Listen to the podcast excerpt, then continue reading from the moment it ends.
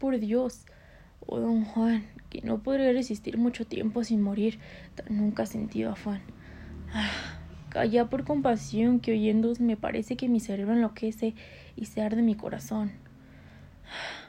Me habéis dado a beber un filtro infernal sin duda, que a rendiros os ayuda, la virtud de la mujer. Tal vez poseéis, don Juan, un misterioso amuleto que a vos me atrae en secreto como irresistible imán. Tal vez Satán puso en vos su vista fascinadora, su palabra seductora y el amor que negó a Dios. ¿Y qué he de hacer?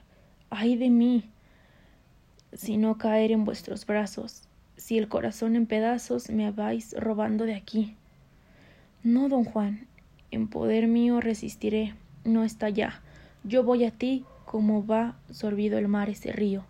Tu presencia me enajena, tus palabras me alucinan, y tus ojos me fascinan, y tu aliento me envenena.